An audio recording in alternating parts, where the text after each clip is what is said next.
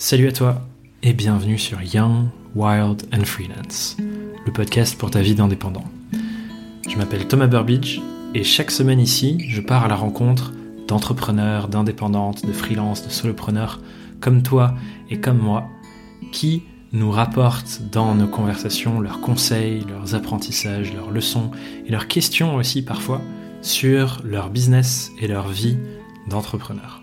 Chaque épisode couvre une thématique spécifique mais évidemment on y parle de plein d'autres choses pour t'inspirer et t'apporter des clés concrètes pour avancer. Donc installe-toi bien, prends de quoi noter et on se plonge ensemble dans l'épisode du jour. Merci pour ton écoute et on se retrouve à la fin. Nous sommes ici dans un épisode très spécial de ce podcast parce que déjà c'est l'épisode 100. 4 ans de podcast, centième épisode sans interview. Je suis trop heureux de, ce grand chiffre, c'est un espèce de passage un peu symbolique quand même. Deuxièmement, parce que pour le contexte, on est assis ici euh, dans le salon de notre petite maison avec euh, Marie Dany. Et aussi, cet épisode est très important parce qu'il va y avoir plein d'annonces sur le futur de ce podcast, le futur de l'entreprise derrière ce podcast, le futur de notre travail ensemble avec la personne qui assise de l'autre côté de la table de moi. Bref, ça va être un épisode riche sur euh, le futur. Mais avant de partir parler du futur, j'ai envie qu'on parle un peu de notre passé avec Dani, qui est assise en face de moi, que vous connaissez peut-être sous le prénom de Marie, mais ça va changer. Ça change déjà. Il y a eu un petit changement euh, identitaire, donc euh, maintenant c'est Dani, effectivement. Donc si jamais vous voyez le nom de Dani Lanazza sur cet épisode à d'autres endroits, c'était anciennement euh, Marie. Et du coup, pour commencer, Dani, j'avais envie qu'on parle de notre rencontre. Parce que euh, ce qui est devenu cette entreprise aujourd'hui, euh, notamment le programme Surf, qui est une des premières étincelles de tout ce qu'on fait aujourd'hui, c'est notamment parce que je t'ai rencontré. Nos chemins se sont croisés dans la vie et je me suis dit qu'on pouvait raconter cette petite histoire. Oui, tout à fait. Alors, euh, est-ce que je raconte l'avant-rencontre même? Ouais, grave. Bah, Parle de. Ouais, je pense qu'il y a plein de gens qui connaissent pas ton histoire et ton cheminement jusqu'à l'événement qui a déclenché notre rencontre et je pense que c'est important aussi. Ok, donc c'était en 2017, il me semble. 2016, 2017, fin 2016. Ouais, fin 2016. Ouais, voilà. Un truc comme ça. euh, J'étais dans une association à l'époque, euh, je faisais du, du, du, coaching dans une association qui s'appelait Un monde réenchanté. Euh, où dans cette association, on accompagnait un groupe de, de personnes euh, entre 20 et 30 ans euh, en quête de sens euh, à travers un voyage un peu... C'était un voyage au Maroc. On allait à la rencontre de d'actrices locaux du changement. Mhm. Et, euh, et, en même temps, on proposait notre accompagnement de coaching. Et du coup, euh, lors de ce voyage, il y avait euh, une amie maintenant qu'on a en commun, notre troisième colocataire, qui est Isaline. Et, et, donc, Thomas était en colocation avec Isaline. Donc ça, c'est un peu la raison pour laquelle on s'est rencontrés. Via Isaline, du coup, qui nous a ouais. connectés après ce voyage. Ouais, voilà, c'est ça. Ça faisait combien de temps que tu étais coach avant de faire ça? Je me souviens même plus, je crois. C'était euh, donc 2017, euh, depuis 2015. Ok, donc, ouais, donc euh, ça déjà faisait, deux ans. Euh, ouais, voilà, c'est ça. Ok. Et du coup, ouais, euh, moi, ce qui m'avait fasciné après, c'est que te rencontrer, même si mon premier client en freelance était l'école de coaching de Paris, mais je faisais leur com, leur marketing, et j'avais jamais vraiment plongé dans c'est quoi le coaching, l'accompagnement et c'est un peu via toi et les ateliers que tu as commencé à organiser quand tu as déménagé à Paris dans notre salon que j'ai découvert ce monde-là. Et c'est là où, du coup, euh... enfin, bref, j'ai l'impression d'être tombé dans la marmite après ça, quoi. De me dire, oh, waouh, euh, il y a des gens, euh, c'est leur métier euh, d'accompagner les réflexions des personnes et les aider à faire ce qu'elles veulent faire dans la vie. C'était ouais, un peu voilà, c'est ça. C'est que vous me prêtiez votre appart ouais. pour que je fasse des ateliers. Donc, le premier atelier, c'était comme un lundi. Oui. Tout, tout, ah. Je baisse un tout petit peu, vas-y. Donc c'était comme un lundi, tous les lundis, euh, voilà, on, on, mettait, on faisait le bilan, on mettait nos objectifs, etc. Et puis il y avait le nouveau mois aussi. Euh, ah oui, c'est vrai. Un peu le, le, nouvel an, mais euh, chaque mois, quoi, où on fait, on fait aussi le bilan. Je l'avais oublié celui-là, tu ouais. vois. Je me souvenais de celui du lundi matin où il y avait des gens qui venaient chez nous tôt qu'on connaissait pas. C'était particulier. Euh, il y a une personne dont je me souviens particulièrement euh, qui avait un projet, euh, qui avait fait un projet de crypto-monnaie et qui tout d'un coup avait eu beaucoup de capital financier, qui se posait la question de quoi en faire. Je sais pas si tu te souviens de cette personne. Je me souviens pas du tout. Ah ouais, ah ouais moi il m'avait marqué ce personnage. Hmm. C'était hyper intéressant. Je pense que c'était la première personne que j'ai rencontrée qui faisait de la crypto. Ouais. Hmm. Quand c'était tout neuf. Enfin bref, on s'est rencontrés à ce moment-là. Et euh, tu m'as accompagné un moment. Ouais, on a fait un coaching individuel. On a fait un coaching individuel où j'avais, euh, pour la petite blague, travaillé sur mon rapport à l'argent. Ouais. et, euh... et il était particulier. ouais. Oui, et clairement, euh, depuis, euh, voilà, t'as explosé un peu. ça a dépassé vraiment euh, mon champ de compétences à moi-même. Bah, à l'époque, euh, euh, je me souviens, c'est une phrase que tu m'avais redit il y a un an, je crois, que je disais, waouh, si j'arrive à générer 3000 euros avec mon entreprise, je vais vraiment être riche, ça va être fou. mais non, mais enfin, j'avais des. Ouais, t'avais, avais des jugements aussi liés à ton contexte social. Mhm. Ma relation. Tu sais que Mm. que, que, que tu avais euh, beaucoup de jugements que tu avais intégrés de l'extérieur. Donc il y avait à la fois cette envie euh, de, de, de, générer euh, de l'argent, d'avoir certains moyens financiers, et en même temps beaucoup de jugements là-dessus, qui fait que tu te le permettais pas. quoi. Et enfin bref, tout ça pour dire que le fait de passer de plus en plus de temps ensemble et de moi voir ce que tu faisais et je pense toi de m'entendre parler de marketing, d'entrepreneuriat, tout ça. Surtout de freelancing. Surtout de freelancing. C'était euh, comment tu étais inséré dans le milieu freelance euh, qui, qui m'attirait énormément quoi. Mmh, mmh. Mmh. Qui fait qu'un moment, euh, un beau matin du mois de mai, tu m'appelles euh, à 7h30 je crois avec une idée. Pas 7h30 quand même. J'ai attendu, j'ai pris mon mal en patience pour, pour que ce soit un moment socialement acceptable. Donc c'est quoi, 8 h quoi. Donc je pense que c'était 8h30. Et du coup, tu me présentes une idée que tu avais eue. Oui, alors c'était c'était quel, quelques temps après avoir euh, refait du surf où je raconte la petite histoire. Bah oui, oui, la métaphore fondatrice, évidemment. Où voilà, c'était vraiment un moment où je glissais sur la vague et c'était trop agréable et c'était trop le kiff. Et, euh, et voilà, c'était vraiment la communion avec les éléments.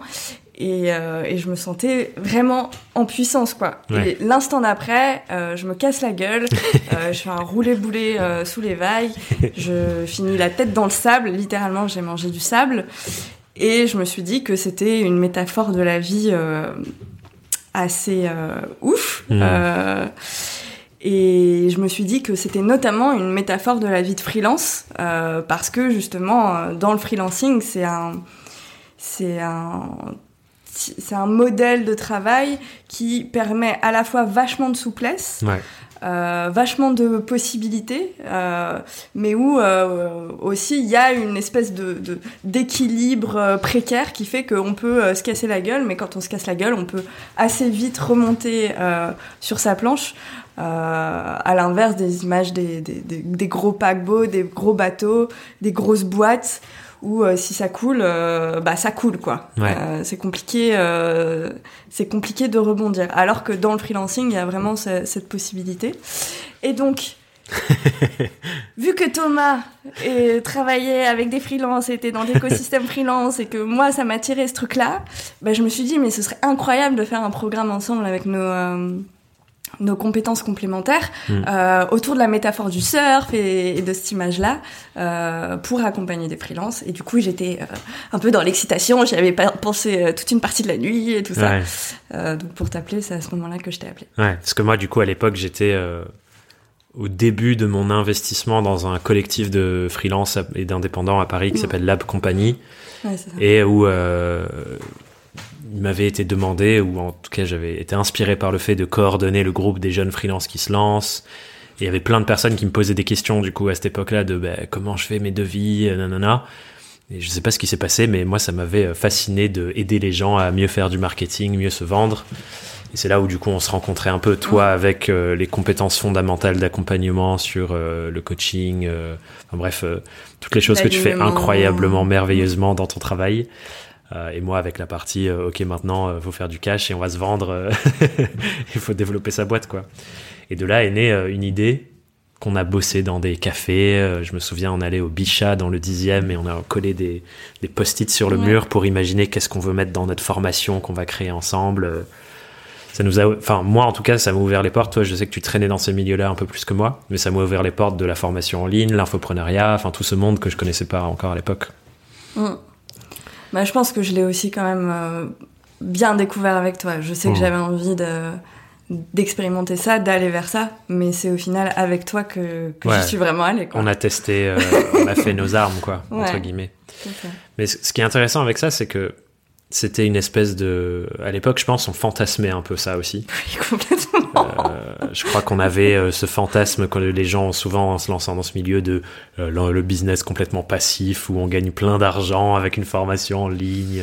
Mm. ça a bien changé depuis parce que ça c'est les débuts du programme surf. Aujourd'hui le programme surf c'est le truc je pense où on passe le plus de temps. Ouais clairement. Donc c'est pas du tout passif. Clairement. Mais ce qui est intéressant c'est que c'est cette rencontre qui a semé la graine de tout ce qui est né depuis. Ouais. Euh, et après ça, moi je crois que ça a été une sorte d'appel d'air où euh, bah, j'ai commencé à créer du contenu. Euh, J'avais commencé à écrire une newsletter deux fois par semaine. Il y a des fois où on s'intervestissait, c'est toi qui écrivais, mmh. puis c'était moi. Puis après toi, ça te plaisait plus, donc j'ai repris euh, la newsletter et j'ai écrit cette newsletter deux fois par semaine. Puis j'ai ralenti une fois par semaine. Puis j'ai lancé le podcast. Puis j'ai fait des conférences. Enfin bref, moi j'ai l'impression que ça a ouvert une brèche. Oui, toi, tu as plongé en fait dans l'univers freelance et moi, j'étais plus à, à, multiplier euh, les types de, de, de, casquettes. Alors, il y avait avec toi accompagner les freelances, il y avait euh, l'intelligence collective aussi, l'accompagnement euh, d'associations avec des outils d'intelligence collective, il y avait la médiation, il y avait l'investissement dans le milieu sexpo, euh, il y avait Louvre aussi, donc mm. là c'était plus euh, accompagnement de femmes entrepreneuses. voilà, moi j'ai l'impression d'avoir multiplié un peu différents types d'expériences sur différentes thématiques, alors que toi, tu t'es vraiment... J'ai plongé, quoi. Voilà, tu t'es expertisé sur le mm. freelancing.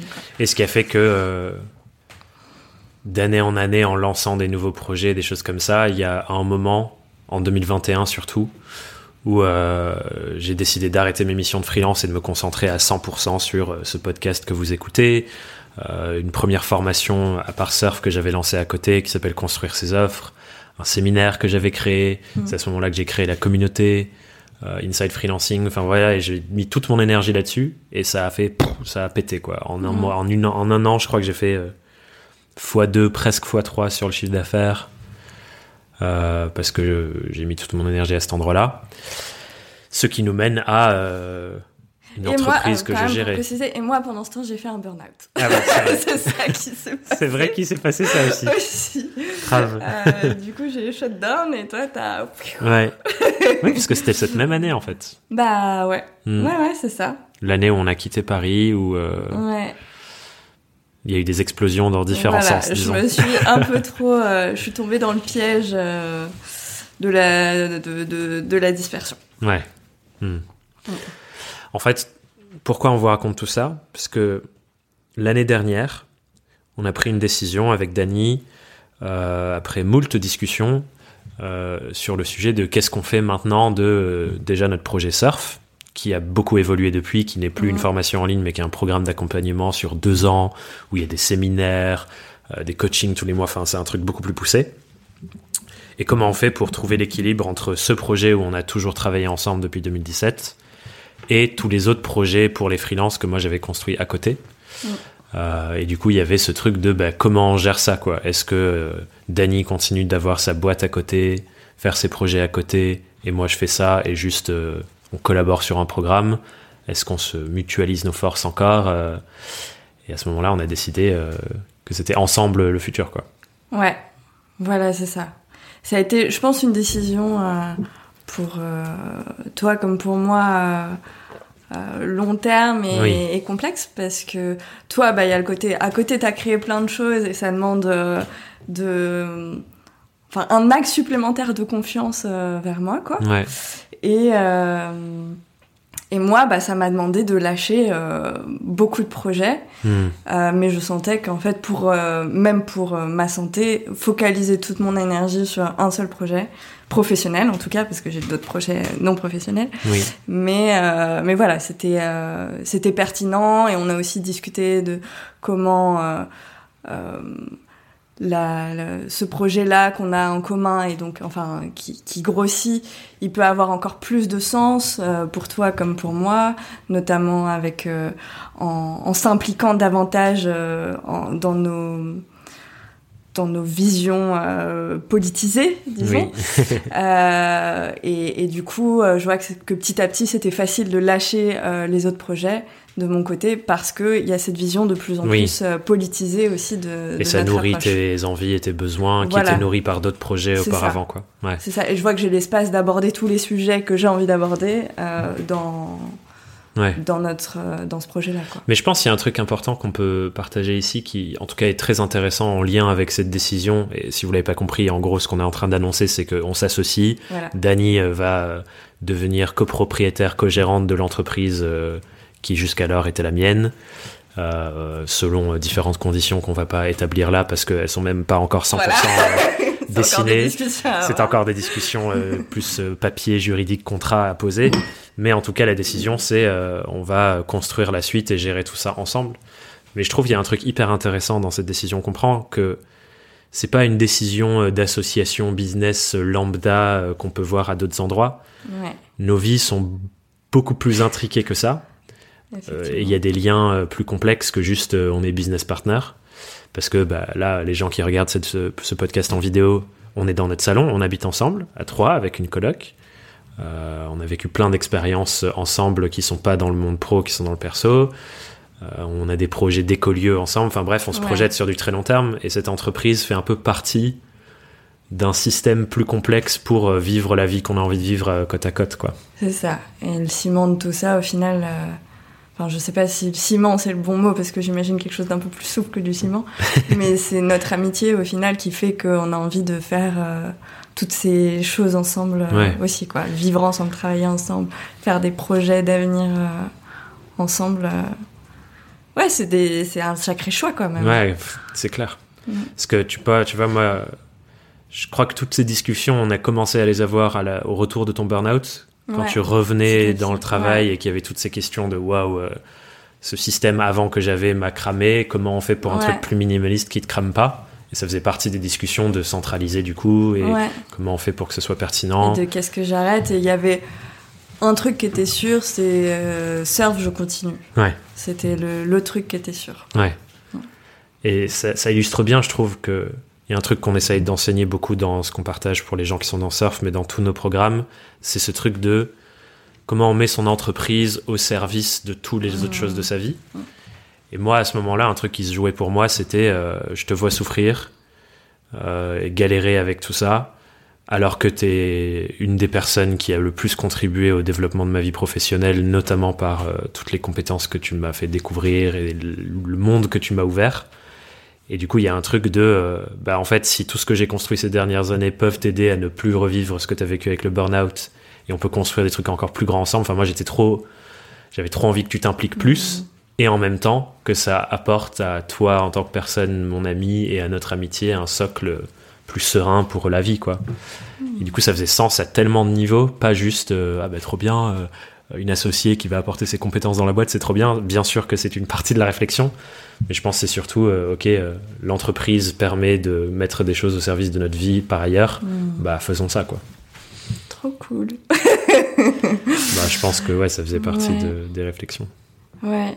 Bah, ce que je me dis aussi, c'est que euh, au, début, ce qu'on s'est apporté, c'est que moi, je t'ai apporté des compétences, notamment en termes d'accompagnement hmm. et tout ça.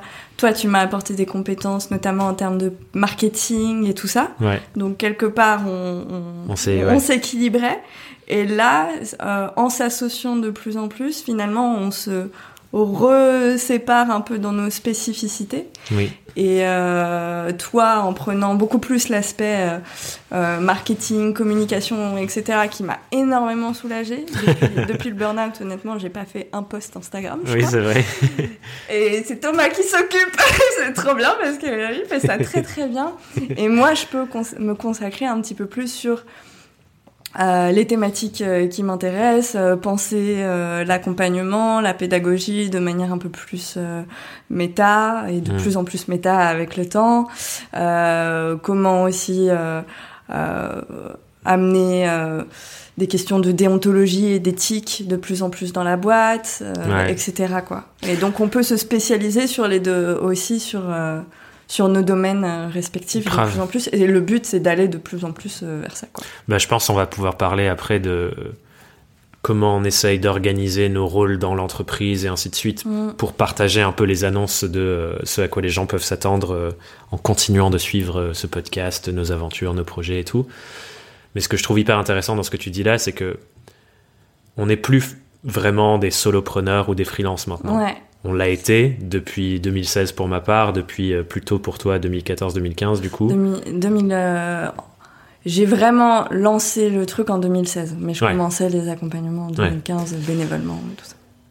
Et ce qui est intéressant, c'est que quand tu es solopreneur, freelance, comme la- je pense la plupart des gens qui écoutent cet épisode, tu dois maîtriser toutes les compétences. Genre, Ouais, tu as ta compétence métier de base, ouais, mais le, le fait de travailler seul dans ton entreprise te demande de développer euh, ouais. toutes les compétences du spectre entrepreneurial, du marketing à la gestion, enfin tout ça.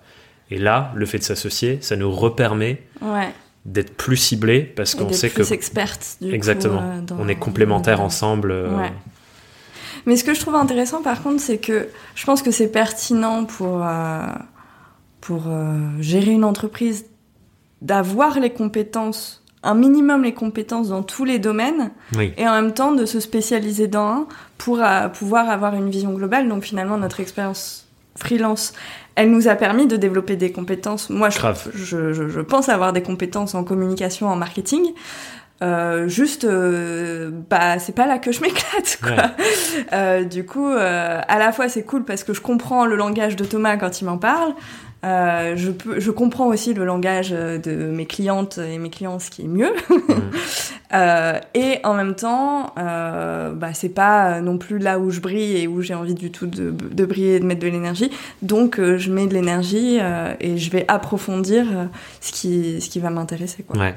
Ce qui est d'autant plus pertinent, je trouve, dans des petites entreprises comme la nôtre, où là, Ouais. pour l'instant, on est trois à plein temps, nous deux et euh, Fatim, qui travaille en alternance avec nous depuis à peu près un an maintenant, et qui continue pendant un an.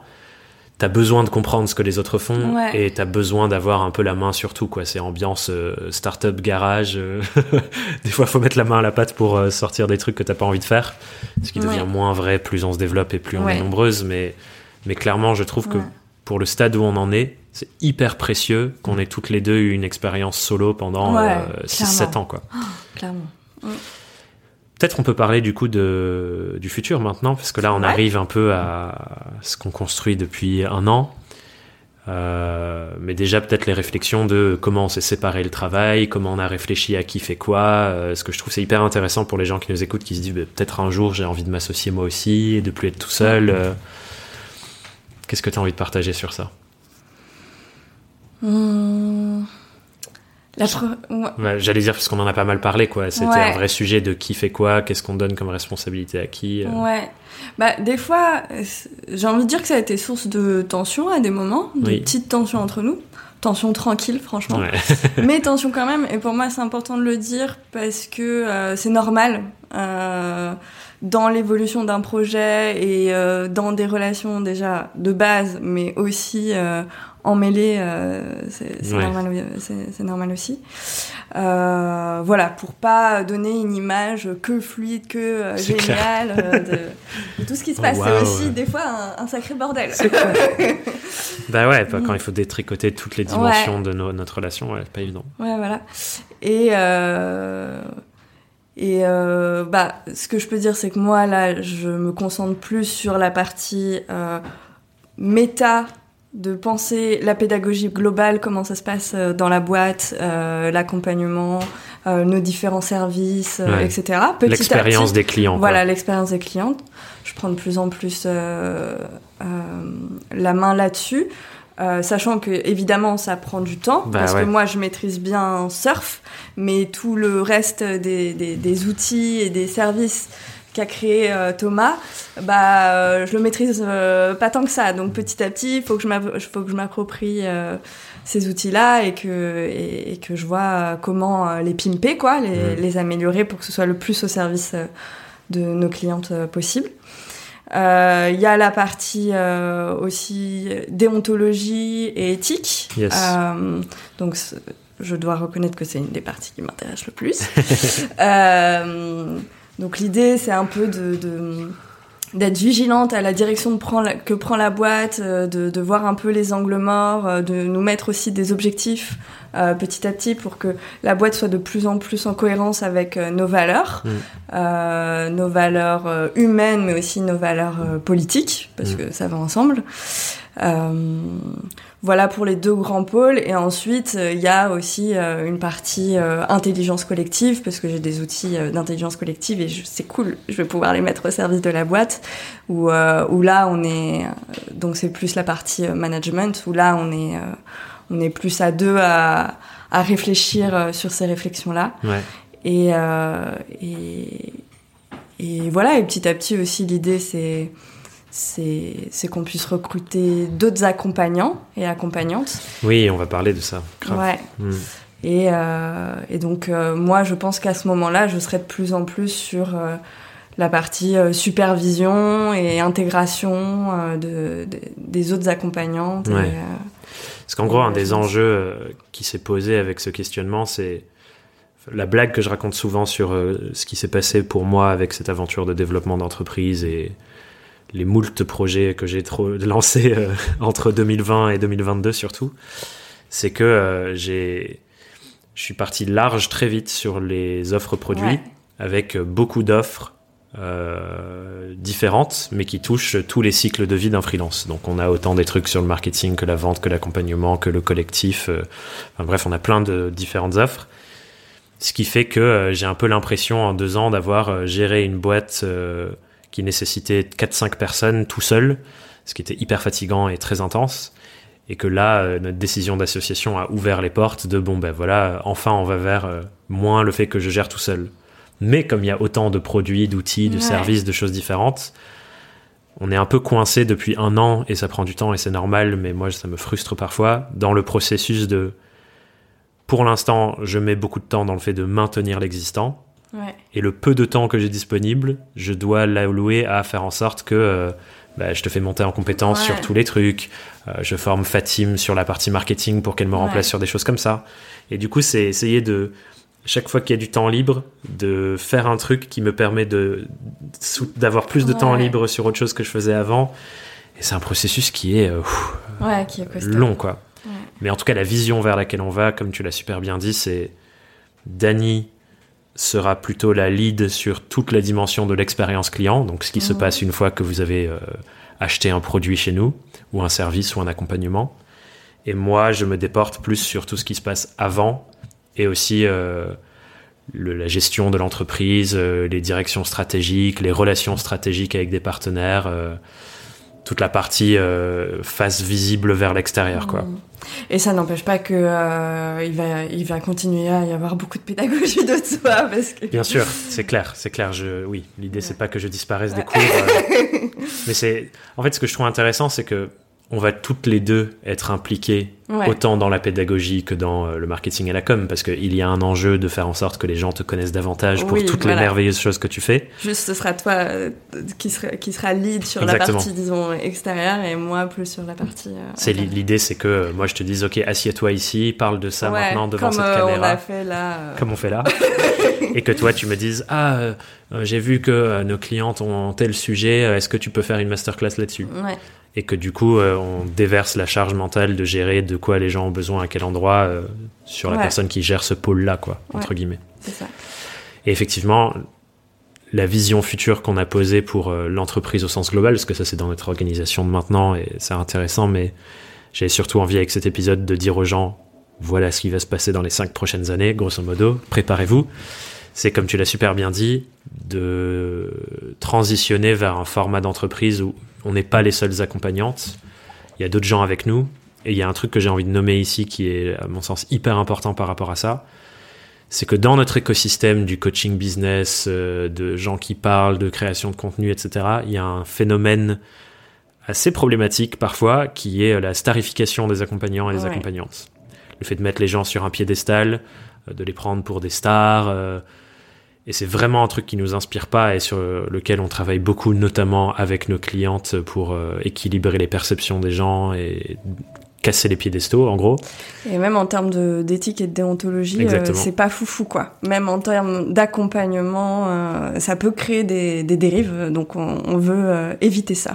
Et donc, on va vers une vision où bah, c'est pas la boîte de Thomas, Thomas Burbidge, Danila, Nadza, c'est Star, c'est on est un consortium, un groupe, il y a plusieurs accompagnantes, plusieurs formateurs, formatrices, et aller vers le fait de se dire, ben en fait, on est, si on est cinq à accompagner, c'est bien mieux et mmh. bien plus puissant parce qu'il y a une diversité de points de vue au service des clientes mmh. que si euh, c'est une personne qui a tout le savoir. Quoi. Ouais, et même en termes de, de, poids, euh, d'attente de, de l'extérieur, euh, c'est cool aussi que ce soit réparti. Et, enfin, Ouais, il y a, y a, une posture aussi d'humilité à trouver euh, là-dedans. On est des êtres humains limités et euh, on peut pas tout faire tout seul. on peut pas tout faire et, et c'est top s'il y a d'autres personnes avec d'autres approches euh, qui mm. sont forcément complémentaires de la nôtre. ça apportera d'autant plus de valeur et ça enlèvera potentiellement un, effectivement une, une une, star, une idéalisation déconnectée de la réalité d'une personne comme on peut en, en trouver parfois dans, dans certaines entreprises de coaching. Quoi. Ouais, parce que je pense on est, quand on a pris cette décision, il y avait vraiment euh, deux routes à choisir. Quoi. Mm. Il y a la route de on optimise tout autour de la marque personnelle qui commence à avoir de l'attraction, comme euh, le font certaines entreprises, euh, comme celle de Tony Robbins. Ça a été ça, en gros, son chemin, ou David Laroche. Même si c'est moins le cas avec David. Hein. C'est moins le cas avec David Laroche depuis un an, deux ans, je crois. Mais il y a eu cette route de on optimise tout autour de la personne euh, que les gens veulent avoir cette personne mais ça a des limites. Moi j'avais déjà l'impression d'être le goulot d'étranglement de l'entreprise et que on pouvait pas aller plus loin parce que bah, je suis un être humain avec du temps et des compétences limitées quoi. Et l'autre chemin c'était de se dire bon ben voilà on construit quelque chose de plus groupe. Et euh, même là euh, au moment où ce podcast sort c'est en cours de route mais on transitionne vers non plus une marque personnelle qui est Thomas Burbidge aujourd'hui, que la plupart des gens connaissent, mais vers une marque euh, d'entreprise qui s'appelle Kaleidoscope Horizon, qui est le nom de la boîte. Et donc, euh, il y a une transition dans le marketing qui va avoir lieu. Enfin voilà, ça enclenche plein de chantiers. Mais en termes de vision, on voulait vraiment euh, sortir de mhm. ce truc de starification pour montrer, bah, en fait, il y a plein d'êtres humains qui sont au service de cette mhm. cause qu'on défend. et c'est ça qui nous rend plus fortes. Ouais, et en même temps, il y a un réel enjeu, effectivement, et c'est là aussi où c'est challengeant pour nous, parce que bah, on a fait les choses à notre manière, on aime que les choses soient faites bah à notre manière, donc euh, ça va demander de, bah, de trouver les bonnes personnes et aussi de transmettre, euh, bien que, que l'idée c'est que les personnes gardent leur unicité, etc., mais de transmettre euh, bah, les, les, les, points piliers pour nous de notre manière d'accompagner et de faire de la pédagogie hmm. pour euh, qu'il y ait une cohérence et, et un alignement euh, dans, dans la future équipe. Grave. Hmm. Et un autre truc que j'aimerais, je pense, qu'on nomme pour vous aider à vous projeter dans ce qu'on veut apporter avec nos contenus, nos projets, nos formations, la communauté, c'est de parler de notre vision des sujets qui sont importants sur ça tu l'as nommé un peu tout à l'heure, Dany, en parlant de euh, l'engagement politique, la déontologie et ainsi de suite. Mais globalement, je pense que si vous suivez ce podcast depuis longtemps ou si vous avez vécu une de nos expériences pédagogiques, euh, soit avec moi, soit avec Dany, soit ensemble, vous savez que ce que vous trouvez souvent avec nous, c'est ce point de rencontre entre le business, la théorie entrepreneuriale, le marketing et le développement humain, donc euh, mieux se connaître, euh, la CNV, enfin voilà, tous ces trucs de connaissance de soi et de euh, se sentir plus épanoui dans sa vie. Mais là, il y a un troisième pilier qu'on veut rendre beaucoup plus visible et qu'on veut intégrer euh, comme un pilier à part entière dans l'entreprise, c'est ce qu'on peut appeler la pensée systémique. C'est ce que tu disais sur les pensées politisées parce qu'en en fait tout est politisé dans notre monde en vrai quand on s'y intéresse. Donc on doit avoir une posture de qu'est-ce qu'on défend comme vision du monde dans lequel on veut, on veut vivre. Donc ça parle d'écologie, ça parle de féminisme, ça parle d'inclusion, ça parle de tous ces sujets-là. Et ça, ça va devenir des piliers pédagogiques à part entière, mais aussi quelque chose qui vient teinter euh, tout ce qu'on fait. C'est déjà le cas. Et c'est déjà le cas. Et en réalité, c'était déjà là en, en embrayon euh, dans, au début du programme Surf, parce qu'il y avait vraiment trois piliers. Il y avait euh, développer un business au service de la vie que je veux avoir, mais aussi qui a du sens et où je sens que je contribue. Mais voilà, on n'était pas encore positionné sur quel type de contribution euh, on a envie que le business qu'on accompagne ait. Et clairement, euh, on a envie d'assumer nos valeurs euh, bah, d'écologie, de féminisme, d'inclusion, de solidarité, etc. Et ça commence à arriver parce qu'il y a certaines de nos masterclass qui sont presque uniquement sur ça maintenant. Ouais. Toi, en as fait une récemment sur l'écoféminisme. Ouais, c'est pas un sujet business entre guillemets. Voilà. Euh, t'en as fait régulièrement une intervention dans notre communauté sur le consentement. Ouais. Euh, et du coup, euh, moi, j'aimerais je... en faire une sur le genre. Ouais, voilà. Donc des sujets comme ça que je trouve en soi seuls ils sont hyper intéressants, mais je trouve que c'est hyper euh, riche la manière dont ça colore ensuite l'engagement de nos clientes dans leur boîte leur manière de communiquer. Enfin voilà, ça a plein d'effets, euh, de conséquences secondaires entre guillemets sur la manière dont les gens développent leur entreprise. Et c'est pour ça ce J'aime souvent en parler en ce moment pour essayer d'aider les gens à comprendre ce qu'on fait. C'est une sorte de point de rencontre entre le business, le développement personnel, même si ce mot est galvadé, mais le développement humain de l'entrepreneur, l'entrepreneuse elle-même individuellement, et les systèmes dans lesquels on s'inclut et dans lesquels on est et mieux les comprendre pour euh, mieux agir dessus ou mieux se positionner dedans euh, avec sa boîte et ses projets quoi. Oui, ça me donne envie de faire un petit point sur euh, l'aspect systémique, politique, qui est qu'on que on se rend pas compte en fait de l'impact qu'on a juste en par exemple utilisant le langage inclusif sur les réseaux sociaux. On se rend pas compte, mais en fait c'est énorme. On, on participe à créer une culture et en fait le travail c'est l'endroit globalement, à part dormir, euh, globalement, hein, pour la majorité des, des, personnes, on met le plus de temps et d'énergie. Donc parfois, face aux enjeux actuels euh, euh, de la société, on peut se sentir dépassé, démuni, etc. Mais si on, fait en sorte petit à petit de, de, construire, de faire en sorte que notre activité soit au service des enjeux qui comptent pour nous, bah en fait on a un impact, quoi. Donc cette énergie-là, euh, ça vaut le coup de la mettre euh, au service euh, de, causes qui, qui, comptent pour nous. Et on a du pouvoir à cet endroit-là, c'est là où on met le plus d'énergie. Donc, donc ça fait vraiment sens d'en faire un pilier fondamental. Et même en termes de développement personnel, un développement personnel individualiste juste focus sur nous-mêmes, au bout d'un moment c'est limité et moi je crois pas que ça rende euh, réellement les gens épanouis. Je pense à trop regarder le nombril, des fois on, on déprime d'autant plus quoi.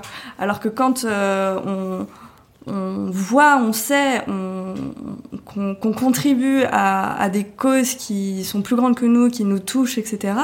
Bah, bah en fait c'est aussi bénéfique pour euh, notre développement personnel, euh, pour notre business, parce que ça va aussi euh, permettre de, de, de bah, polariser et, les gens à qui on va parler, on va leur parler à fond. Enfin voilà, il y a, y a plein de liens à faire entre les trois. Et par exemple, sur ma conférence sur l'écoféminisme, euh, je parle d'écoféminisme d'abord, mais après je fais le lien avec avec le business, etc. Quoi. Mais ce que je trouve hyper intéressant, c'est que du coup, cette espèce de système à trois points là, ça devient l'équation qu'on propose de résoudre pour les gens qui veulent travailler avec nous. Et cette équation, c'est comment je fais pour avoir une entreprise qui se développe financièrement de la manière qui me plaît. Et on n'est pas en train de dire qu'il faut faire une croissance infinie. Euh, on tombe vraiment pas du coup pour euh, dans le, le, message que LinkedIn essaie de nous envoyer de la croissance infinie. Il faut faire six chiffres puis le million, nanana. justement pas. Justement pas. Donc c'est trouver le niveau de développement d'entreprise qui nous correspond et que financièrement on s'en sorte dans sa vie, qui nous épanouit personnellement et on se sent bien, et en même temps qui contribue aux enjeux de la société telles que nous on les voit, parce qu'on a une vision particulière des choses qu'on juge être euh, la plus au service des autres. Euh, en tout cas, moi, je vois que mon filtre, c'est qu'est-ce qui fait le plus de bien à la majorité d'êtres humains, euh, notamment sur l'écologie ou l'inclusion, par exemple, et comment on fait pour être au service de ces causes-là via son travail, tout en réussissant, entre guillemets, euh, selon ce que ça veut dire pour nous réussir. Et bien sûr, hein, enfin, nos, nos clients et nos clientes sont pas. Enfin, ça veut pas dire qu'on est euh, qu'il faut euh, qu'on soit d'accord euh, sur tout tout le temps. Même Thomas et moi, on n'est pas euh, d'accord euh, sur Grave. tout, le temps sur ces questions-là. De ouf. Mais en tout cas, euh, qui est quand même, euh, il y, a, il y a quand même certaines valeurs qui sont euh, qui sont au centre euh, de notre accompagnement, quoi. En tout cas, je pense qu'on est clair sur ce qu'on veut contribuer. Ouais. Et ensuite, on est de toute façon, nous aussi, en recherche, en exploration de Attends. quelles sont les manières de mieux contribuer à ça. Et en fait, euh, ce qui se passe, c'est qu'on se pose plein, plein, plein, plein, plein de questions. Je pense, toi et moi, on a cette euh, espèce de capacité de se dire, oh là là, j'ai pas la réponse, et on va plonger pour essayer de trouver des trucs. Et c'est en plongeant à fond là-dedans qu'ensuite on construit des choses qu'on retransmet. Et l'exemple que je trouve intéressant là-dessus, c'est récemment, moi j'ai fait une masterclass pour la communauté sur euh, les entreprises régénératives. Donc c'est des boîtes dont l'objectif c'est de recréer plus de ressources avant que, enfin, que si elles n'étaient pas passées. Donc imaginons une boîte qui euh, consomme du bois pour faire du papier, pour faire des livres et des carnets. Ben, son but c'est pas vendre des carnets, son but c'est faire en sorte qu'il y ait plus de bois grâce au système de l'entreprise qu'elle ait créé. Et ça, ça m'a fasciné pendant des mois. Je suis loin d'avoir craqué le truc et de le faire parfaitement pour nous, euh, et c'est en cours et c'est des réflexions qui sont là. Mais euh, j'avais envie de partager tout ce que j'avais appris déjà, quoi. Et du coup, c'est j'adore parce que j'ai l'impression que nous on chemine, on aide nos clientes à cheminer, on est une espèce d'énorme melting pot de questionnement de comment on fait mieux sur ces trois piliers qu'on a nommés avant. euh, c'est une super aventure, Mm. Et nos clientes euh, nous font euh, cheminer aussi. complètement. et je suis ravi de, de voir Ouais. ça d'ailleurs. euh. Et on attire d'ailleurs des personnes de plus en plus euh, euh, bah, alignées avec nos valeurs, politisées, etc. Donc c'est aussi euh, chouette de, de voir ce qu'elles apportent, elles et ils et elles, avec leur expérience, leur vision. Ouais, voilà, il y a vraiment une intelligence collective aussi euh, Ouais. dans la boîte euh, avec les clientes, quoi. Tout ça pour vous dire, avec tout ce qu'on s'est dit là, voici en quelques grandes lignes ce à quoi vous attendre dans le futur. En termes de contenu, de propositions, d'offres, de cours, de programmes, de formations, de plus en plus vous allez voir des choses sur ces trois piliers. La théorie business, le développement de vous en tant que personne et surtout, parce que c'est ce qu'on a développé le moins pour l'instant, la dimension systémique de nos engagements en tant qu'entrepreneurs et entrepreneuses. Donc ça, c'est une première chose. Vous allez aussi voir de plus en plus une diversification des intervenants et des intervenantes qui va aller à terme sur le fait que euh, peut-être un jour, bah, on sera 5, on sera 10 et euh, Dany et moi, peut-être qu'on n'interviendra plus à 100% tout le temps, partout. quoi. Et euh, on ne sait pas exactement quelle forme ça va prendre, ça va dépendre du temps, mais on se dit qu'il y a une Et version... c'est cool, euh, c'est une bonne nouvelle qui est du roulement. C'est clair. Mm. Mais il y a peut-être une version future du programme Surf où bah, ce sera plus nous deux les coachs. Ça va changer. C'est même à peu près sûr. C'est même à peu près sûr. c'est même à peu près sûr. Mais euh, comme tu le dis, c'est pour euh, des merveilleuses choses et Mm. tout ce qu'on va proposer ne sera que plus riche grâce à cette Ouais. diversité de personnes. Donc attendez-vous à voir de plus en plus d'autres gens prendre la parole sur ce podcast. Ouais. Peut-être un jour, c'est plus moi qui ferai les interviews, il y aura d'autres gens. Oh Ça, ce serait incroyable. C'est pas dans les plans pour l'instant, mais on sait pas. En tout cas, avoir beaucoup plus d'Annie à l'écran, notamment sur les réseaux sociaux, parce qu'on va créer du contenu en son nom pour elle à sa place. de voir Dani de plus en plus dans tous nos programmes. Elle prend déjà beaucoup la parole dans Inside Freelancing et elle organise ses événements à elle dans la communauté, des formations en ton nom. Ça va commencer à nous deux, Mm. mais un jour, euh, il y aura des formations de cette entreprise qui ne seront ni de toi ni de moi, Ouais. et ce sera des formations que nous, on porte commercialement. Mm. J'ai très hâte. ouais, moi aussi. Est-ce que tu as un mot de la fin euh, Comment tu te sens avec euh, tout ce qu'on se dit qu'on va construire? Euh, je me sens enthousiaste. Euh, j'ai un peu le feu et en même temps, je suis euh, aussi en mode euh, tranquille. allons-y pas à pas. on n'est pas pressé. Ouais. Allons-y à notre rythme et respectons notre écologie personnelle. Grave, Voilà. grave. Pour toutes les personnes qui nous ont écoutés, si vous voulez nous faire parvenir vos souhaits pour le futur, n'hésitez surtout pas aussi, euh, bien sûr, dans le cadre de ce qu'on s'est dit là, mais on est très curieuse, je crois, de comment vous recevez ces, annonces, ces informations. On s'associe ensemble. Dany va être beaucoup plus visible et on va vers euh, une entreprise euh, plus représentée par une, pluralité mmh. de personnes et plus juste nous en tant qu'accompagnantes.